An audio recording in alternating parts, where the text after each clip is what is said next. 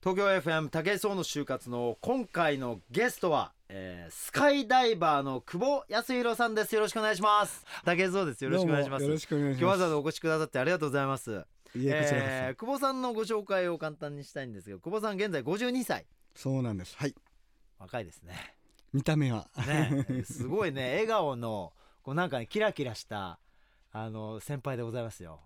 これまで、えー久保さんなんか32年間のキャリア、まあ、20歳から始めてるってこそとうでですねすねうわ1万2,000回以上のスカイダイビングを成功させてきたということはすごいですねああおかげさまで死なずに1万2,000でしょ1日1回飛んだとしても365日だからなんだもう分かんねえな40年近くかかるってことですよね。ああそういうことになりますっねてことは1日平均に2回以上はもうこの人生で飛んできてるってことですよね。そうですね一番多い日で何回ぐらい飛ぶんですか一番多かった日はえっ、と27回飛んだっていう日 スカイダイビングをそう嘘でしょ人生生きてたって1回やるかやんないかと言われているあのビッグイベントスカイダイビングを1日27回飛んだことがあるすごいですねこの1万2,000回以上のスカイダイビングのうち半分以上がテレビの撮影のためということなんですけどはい多分ね、はいあのー日本でねテレビで流れてるスカイダイビングの映像ってほとんど久保さんの映像だったりするんですかそうですね昔10年ぐらい前のから前の20年ははいもうほとんど僕ですねほとんどあのよくあのタンデムとかで、はいはいのありますよね芸人さんがは飛んだりといか背中にくっついそうてですさあ行きますよなんつっそてうですポンって飛んじゃうやつそうですねあれほとんど久保さんですかあれをやり出したのあ、が僕です、ね、久保さんなんですかそうです久保さんがもうあれなんですか日本のスカイダイビングの始祖みたいな感じなんですかそういう撮影をやり出したっていうあそういう撮影をやりだしたそうですねそういうのをやったりとはいなんかね世界記録をお持ちだっていう情報があるんですけど、はいはいこれ何の世界記録なんですかえっ、と一つは、はいあのパラシュートなしのスカイダイビングえな何をおっしゃってるんですか久保さんいやどうしたんですかパラシュートなしのスカイダイビングってもう自殺ってことですかいやいやいや自殺はしないですよなんですかそれパラシュートなしのスカイダイビングどうやってやるんですかあのパラシュートを先に飛行機からはい放り投げておいてはそこに追いついてフックをかけてそのパラシュートを開いて降りてくるといえあ飛行機からまずパラシュートを放り投げて、はいあのパラひらひら落っこってるあのパラシュートのあのランドセルみたいになってる、はいあれを空中でシューって加速して、はい追いついて拾ってそれを装着して開いて降りていくってことでそすういかうことです大丈夫ですかそれちょっとなんか失敗しないですかえ失敗しないですかあれあれあーみたいなことないですかいやそんなね失敗するようだったら逆にやんないですようわす げえでもそれの初めてそれやるときはだって未経験なわけじゃないですかまあそうですね行っちゃったんですかそれそうですねいけんだろうなんつって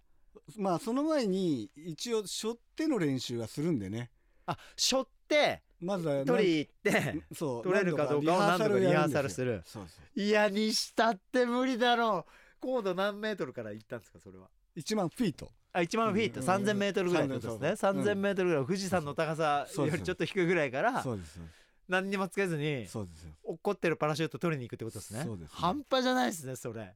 すごいですね皆さんちょっと今日ねちょっと俺なんですかねこれもう就活の方じゃねえよもうこれなんかもうバラエティ番組でなんかパラシュート紹介する番組みたいになっちゃってますけどでそんななあのー久保さんなんですけどちょっとねこうぼ私の番組「就活の王」って番組なんですよ。はいあのやっぱり就活生とかねこれからあの職業を、あのー自分で何やったらいいかって決めていこうって思ってる方々とか、いそういった方にこう何か勇気を与えられたらいいなと思う番組なんですけども、はいなんかそこに向けてちょっとお話を伺っていきたいんですけれども、はいまずあの何かを見てスカイダイバーになろうと思ったんですかなんかこうきっかけがあったんですか、ああうちのそばがねは横田基地があるんですあ、あよあはいはいあの横田基地のカーニバルがはい1年に1回あるんですけど、えそれでこう米兵が降りてくるのを見ていて、えは、あこれやってるって言えばちょっとモテちゃうかもなみたいないモテちゃうかもそんな時で すよ悪いおじさん来たよ 悪いおじさん出てきたよ 本当にあなるほどねパラシュートでへ兵隊さんがうわーってこう降下してくるのを見てうわかっこいいって言って周りでそのカーニバルで隣の女の子とかいる子たちもうわ素敵とか言ってんの見て俺あれできたらモテんなと思ったってことでちょすっかと自慢に確かにねそうそれはできたらすごいですもんね、うんかっこいいってなりますよね実際モテましたどうですかまあでも初めて何年か経ってインストラクターになったらはもうモテモテでした ねなんかいそうなんですは いやっぱスカイダイビングインストラクターモテるんですかやっぱあのおっかない思いするのを共有すると女の子って恋に落ちるって言うじゃないですかああやっぱりねああいうのあるんですそういうのありましたねあるんですか、うんも降りた後もうちょっとうっとりしてるみたいなことあるん ですかう黄金の時期がありま した悪いおじさん来たな今日大丈夫かこれゲストこの人で面白いなあそうなんですね、うん黄金の時期はいあのースカイダイバーにその例えば当時ねそのはいプロでその撮影したりすうるんスカイダイバーになるなんて、多分思っても見ないかったんでしょうね多分世間の人はうんそんな時代だったわけじゃないですか。うんでそうそですねこをやっぱりこじ開けてこうスカイダイバーの道を進んでったっていうねそこの強さに多分あのこの番組聞いてる人たちはうんみんなどうやってそんな決断をその頃にしたんだよって思うと思うんですけど、はいあの結構スムーズにポンってスカイダイバーになれたもんなんですかまあスカイダイバーはお金を払えばはいスカイダイバーにはなれるじゃなあいですか飛ぶこととは飛べるとそうそうそうはそうだけども、はいやっぱりなんかその撮影をしたりとかやっぱ技術を磨いたりとかするのに、はい飛べは飛ぶだけお金かかるわけじゃないですか、まあそうですねこれどうしてたんですか、まあ結局最初はお金がかかかるんでうんはい、まあまずは結局そのインストラクターになればあ今度お金が入ってくるとあなるほど飛べは飛ぶほどもらえるわけでってことですねでまあアメリカにあの学生時代にもうアメリカに行っちゃったんですよ、はいはいはい日はい本が遅れてたからはであアメリカで、まあ、そのインストラクターのライセンスを、い、うん、あのー結構長い期間行って取ってその費用はどうしてたんですで結局最初は自分で作ってたんですよねかおはあ金をどだうかやらどうやって作ってたんです最初はねあの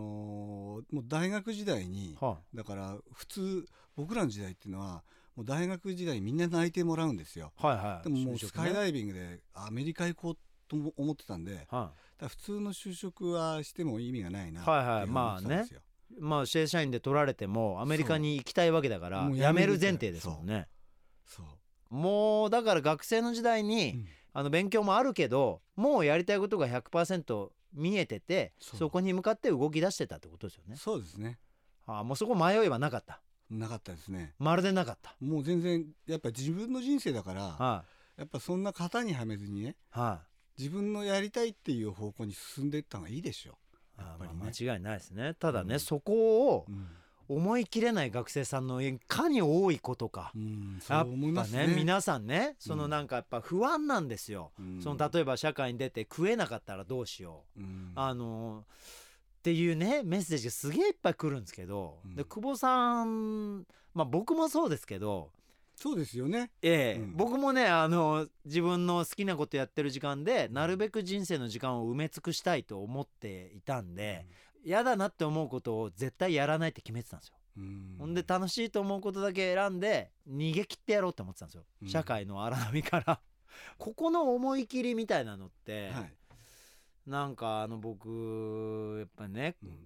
まあ僕らはそういうねちょっと夢じゃないですかでも現実の生活の中に生きててあのそんなにまだ夢も見つかってないとうんそういう子がすごく多いんですよあのまだやりたいことがはっきり分かんないで本当にそれをやっちゃっていいのか分かんないみたいな子たちがすごく多くて、うんこういう子たちってじゃあ学生で大学4年生で、はいこれから就職活動しなきゃ今周りがみんな就職活動してるとう、んほんでみんな内定決まりだしたりとかして自分だけ決まってないみたいなうんでもやりたいことも分かんないし、うんどの会社に就職していいのかもよく分かんないんだよみたいな子すごく多くて、うんこういう子たちになんかこうんどんな言葉をかけてあげたいですかなんか久保さ。うんんまあ就職っていうのは、うんあの絶対将来働かなくちゃいけないんはで、いはいい、つでもやろうと思えばできるじゃないですか、うんそう基ですね本的にねはだからやっぱりそれだったらやりたいこととか、い。うんあとは基本的にまあとにかくなんとかなるさっていう気持ちでねそういうこ行っちゃった方とがいいそうですねも結構いけちゃうよってことですかうそういけると思います、あーまあねなんか僕もいつもその学生さんたちうに、んあのーやっぱそういう思いを持ってほしいなと思って、うんチャレンジした方がいいよっていう思いをぶつけるんですけど、うんやっぱりいやー武井さんみたいに特別に行かないですよとか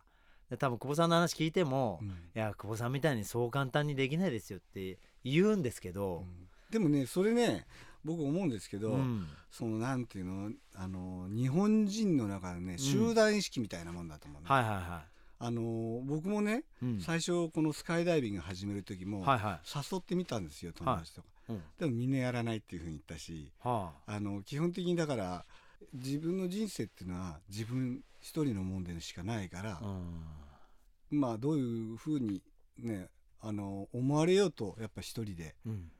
あのやっていけばなんか開けるんじゃないかなっていう気持ちを持っていくことが大切なんだと思うんですよ。そうですね誰々が就職したから、うんねとかそういうことじゃないしあの僕ねこのスカイダイビングをね始めてねしばらくした頃にねうん親に言われたんですよ。はあのなんかねその近所の人とかいはあの親戚がねいはいなんであんな危ないことやらせてんだっていうふうにね、はいはいはい言われんだけどっていうええふうに言われたんですけど、はね、僕は言ったんですよ親に。だけどねそういう人たちって俺のことそういうふうに言ってもねいうんじゃあやめたらその人たちが俺のこと壊してくれんのって、はいはいやめたらそれで終わりでしょってうんね、まあそうですうねん、だったらやっぱり続けてった方がうんそれだけ結局自分は好きなわけだし、うんそう結果が出ればみんな分かってくれるわけなんでしょっていう。いやまあそうなんですよね、うん意外とねそうそうそうでもななかなかなこの思い切りをみんな持てないんだよなであの久保さんはあのあれですよねなんか就職はしたことないんですか一応それでこう大学を、あのー出る時に、はまあとりあえず暮れにアメリカに行こうっていうふうに思ってたんでいはいそれだけの間仕事をちょっと考えなくちゃいけないなっていうふうに思ったんですあよ。 3月に大学卒業してそうそうそうもう年末ぐらいにアメリカ行きたいなと思ってたんですねそうですねでその間、そうですでその間就職活動をは何しようかなと思っいてはちょうどねスポーツ新聞を開いて見てたんですいよ。はそうしたらそこに、あのー平均月収40万っていうふうなねいほ載ってたうはいその教育関係の、うん要するに教材を売る会社ああったんですよ。はでそこの会社に、はあのー住友ビルの下のいはいはい電話ボックスからかけて当時、え12月まで働きたいんですけど、は面接に行っていいですかって言ったら、いはいい、いですよっていうふうに言うもんですから行ってみたんですよ。へええ12月まで働きたいから面接行っていいですかって OK もらったんですかそれで行ってそうそういう話をして はあの外国に行きたいもんだからああその間の食いぶち欲しいとそへえそれで OK でう OK で一応就職できたんですかそうですでどんな職種をやってたんですか教材のセールスですよ後あ半セールスも稼げましたう、えー、と4月に研修で入って、は4月の終わりからのね、はいはい成績になるんですけい、ど、うん、その会社ではトップになってええでえ業その短い期間でそうですねその業界では700人中10番それでその手取りで83万もらっていきなりそうですまあ言ったらら初任給83万そうですねみたいなもんですよねそうですねええマジジっすかそそうのコツは何だったんですかその教材販売でそんな急に好成績上げるわけじゃないですか、そぱりねれがみんなできないんですよやっぱ目的意識がすごい強いから、はいまあすごくこうやっぱ没頭するタイプでしたねああなるほどもうスカイダイビングをやるためうにんどうしても金が必要だと、そうですねでそれでその期間猛烈にやったってことなんですそうですねで結局だってそれでそのお金を稼いじゃったもん だからかはあのー、8月は、い、うんあのその前に言ったあのすいません8月1か月間はい休ませてくださいって言ったら休ませてくれてそのお金でまたアメリカ行っち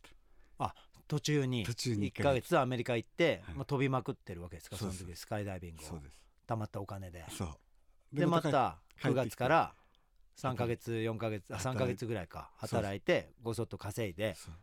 なるほど、はいもうとにかくそこに行って飛びたくて、うんとにかく教材売りまくってやろうとそうですねだからっつってその熱意だけでそのと飛びたいだけでは売れないじゃないですかうんなんですかコツはなんですかうんやっぱりあの熱意を伝えましたね当時あーお客さんに、そうですねそれでいてトークも柔らかいじゃないですか、特に柔らかいですねうなんかねテンポもこうゆっくりおしゃべりりになられるんであのメロウなんですよメロ うんやっぱね、あのー人間あんまりこうねカッときちゃっても、はなかなか難しいですい、し、ええそうですねうん、まあじゃああの久保さんのその営業のコツやっぱヒューマンコミュニケーションってことですかやっぱりより柔らかくコミュニケーションを取れるっていうそこが武器なんですかねそうですねでね僕はだからその後にあのー次の年はちゃんと貿易関係の仕事をほう覚えようと思ってはで貿易関係の会社にちゃんと就職したのいあそうなんですか一度はアメリカが一回帰ってきた時に帰ってきた貿易関係の会社に就職したそうですあそうだったのそれはどうだったんですか仕事は結局まあその間にあのそこでも見込まれてたんだけど、は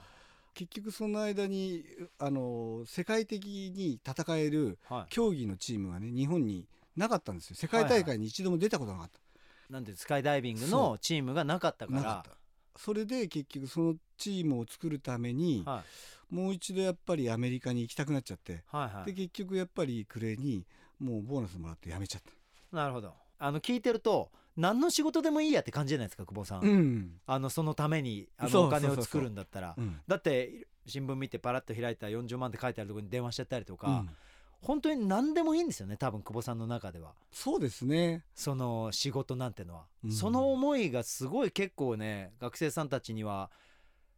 これ響くんじゃないかと思うんですけど、んそのもう何でもやっちゃうその原動力っていうのはやっぱりスカイダイビングに対する熱ですかそうですねやっぱりあのいずれにせよ我々は最後にはね体が弱って死ぬっていう結末が待ってるじゃないですか、はまあそれだったらね一度しかない人生ね何が一番自分にとって楽しい時間っていうかい、ね、うん過ごせるんだろうっていうことが一番大切なことではあのそこが僕の場合スカイダイビングであっいはたっていうことでそのまあ皆さんは皆さんでそういうふうない何か夢見つけてね、あると思うんですよ。はいはだからやっぱり大切なのは結局そのうん就職しなくちゃいけないっていうことよいりはやっぱり自分に合うものっていうのは何かっていうふうなことを考えて生きるっていうことのが大切なんだと思うんいですねあ。ーなるほどねうんだからただそこだけにとどまらない久保さんの強さを今日はまざまざと聞かせてもらってますけどはいだってそれスカイダイビングじゃない仕事でもうんゴリゴリに働くじゃないですかだかうんらスカイダイビングじゃないことをつまんねえなもうやりたくねえって思わないんですかああそこにやっぱり面白さを発見するようにしますかね。はあなるほど、うん例えば営業の仕事だったらそうですねどの辺が面白いって感じたとこなんですか結局そのどういうふうな言葉でどういうふうに人間は、ね、反応するだろうとか、あの一般の人も皆さんそうですけど、うんあのどうすればこの仕事もっと早くできるだろうってあ考えるわけじゃないですあか。はいはいはいでそれが早くなるとうん面白いわけじゃないですか。なるほどはいそういうことと同じですよね。ああもう久保さんの原動力あれですねもうとにかく成長したいってことなんですねなんか進化してたいっていうか、うんそこがベースにあれば、うんまあ、スカイダイビングが当然一番楽しい、あのー自分の夢だし、うんあのー職業だし希望だけれどもそうじゃない、あのー時間を過ごす時もそそうですこで成長したいって思ってる思いがすごい強いんですねだからそうですね無駄な時間がないんですねうんなんかねそうですね。お話聞いてると久保さんそんな久保さん今後挑戦してみたいことっていうのは何かあるんですか今今の夢とかまあ今年は今あの決まってるのはアイガーから飛ぶとこの撮影があの入る予定になってますね一つは愛が北壁ってやつですそうですね最近もあのー半年ぐらい前にか、はいあのーマレーシアのタワーから飛び降りてひげ剃りっていうのをやええったんですけど、なんかあ拝見させていただきましたよそれの今度はそういうバージョンですねあなるほど、はい愛が北壁から飛び降りながらそうです何かするわけですねそうですねあれそれってやっぱり難易度的にすすごい難易度高いんですか壁に激突してほうまあそのまま落ちてなくなるはい可能性があるはい大丈夫ですか久保さんまたお会いできますかねできますよ大丈夫ですかもうなんか今度違うバラエテ ィでバラエティーでねねぜひ僕ももしかしたらそのうち飛ぶかもしれないですもんねそうですよね多分ね一番ありそうな人じゃないですか一番ありそうですねなんかね、今そそろそろ現場で久保さんとお会いするんでしょうね多う分ねねえ何でも屋さんじゃないですかもう、まあそうですねやりましょういよややってみたいですね、うんあのなんかねビルとかからビヨーンって飛び降りてそのまま開くみたいな、ハマりますよハマる前にお亡くなりにならないですかね武井壮大丈夫ですか大丈夫ですよ 大丈夫事務所さえ OK 出せば事務所 OK 出すかな、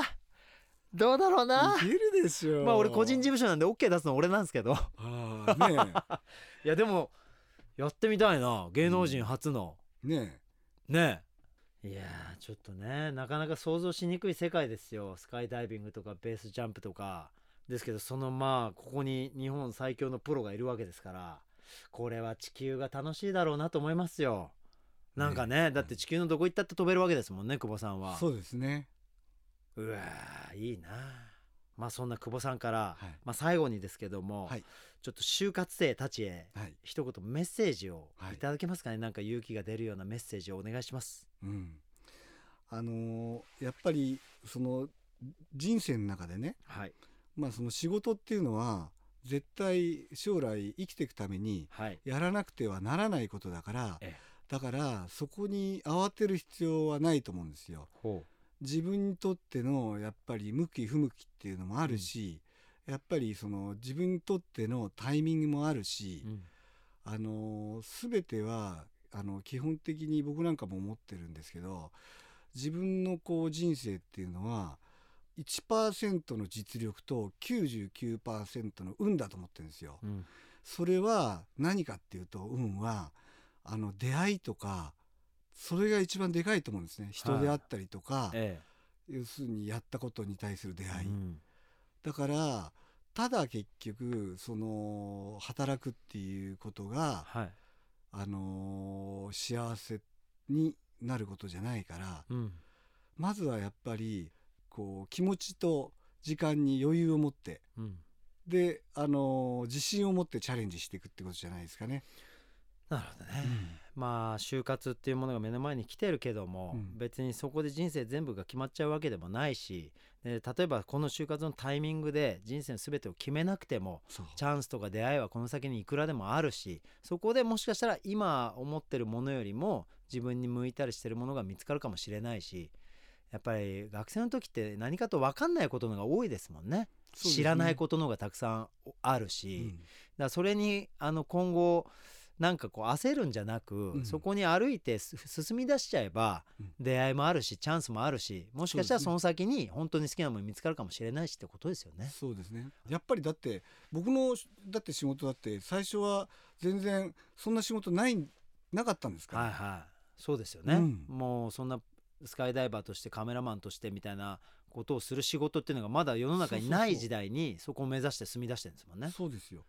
で今やですもんねう、ん、だってほらその武井さんみたいなスタイルだってないじゃないですかないですねねはい、そうでだかもらこうなりたくてえ、うん作ってやろうと思いましたからうね、ん、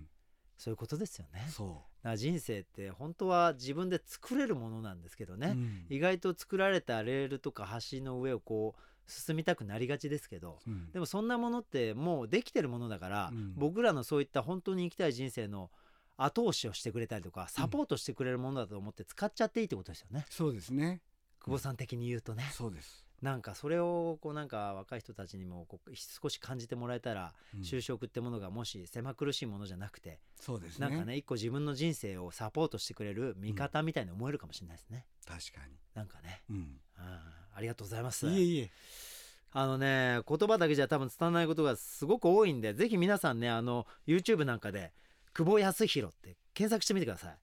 なんかね出てきますよね多分ねそうですね、映像だとんでもない映像出てきますからあのスカイダイビングのでそこからいろいろ拾ってね魅力を感じてみてくださいあの地球を多分ね空からも地上の上からももう360度あのなんか全方位で楽しんでるおじさんだなと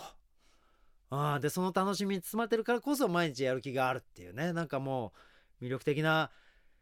ちょっとエッチなおじさんですわ。